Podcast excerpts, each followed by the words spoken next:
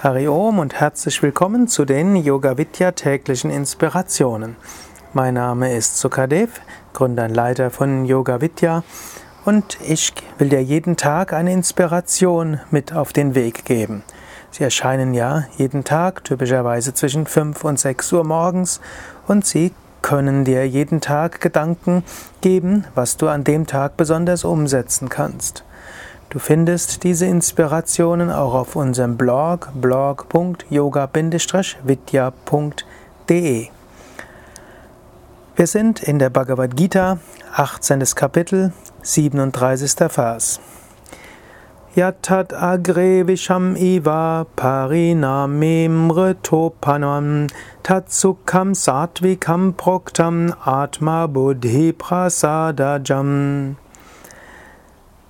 Krishna spricht, was zuerst wie Gift ist, am Ende aber wie Nektar, dieses Glück wird Sattvik genannt und kommt aus dem reinen Geist durch Selbstverwirklichung. Was zuerst wie Gift ist, am Ende wie Nektar, dieses Vergnügen ist Sattvik. Manchmal musst du Entscheidungen treffen, die nicht einfach sind. Zum Beispiel für Menschen, die es nicht gewohnt sind, morgens früh aufzustehen und dann gleich zu meditieren, das erscheint Menschen wie Gift. Wenn man aber meditiert hat, anschließend fühlt man sich sehr gut. Es ist wie Nektar. Oder wer es noch nicht gewohnt ist, täglich Asanas und Pranayama zu machen, ist manchmal eine Überwindung nötig, um Asanas und Pranayama zu üben. Diese Überwindung mag erscheinen wie Gift, aber wenn man geübt hat, anschließend fühlt man sich richtig gut. Es wird wie Nektar.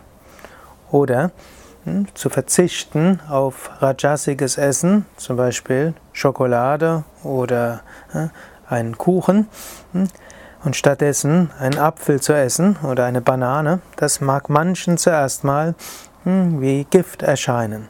Aber wenn man Banane oder Apfel gegessen hat, man fühlt sich anschließend ganz anders als nach einer Tafel Schokolade oder nach einem Stück Kuchen.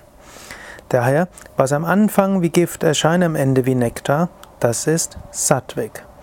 Es geht aber noch weiter. Wenn du etwas regelmäßig gemacht hast, dann wirst du dich anschließend schon darauf freuen. Wer täglich morgens meditiert, wenn er aufwacht, wird sich gleich freuen. Ah, ich kann gleich meditieren. Er wird sich schon abends darauf freuen, dass er am nächsten Tag früh aufwachen kann, um frühmorgens zu meditieren. Wer regelmäßig Asanas übt, wird sich auf die Asana-Praxis freuen.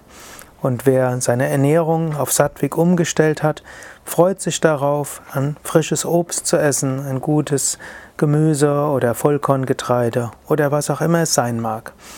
Bei der Umstellung ist es zuerst mal wie Gift, nachher ist es wie Nektar.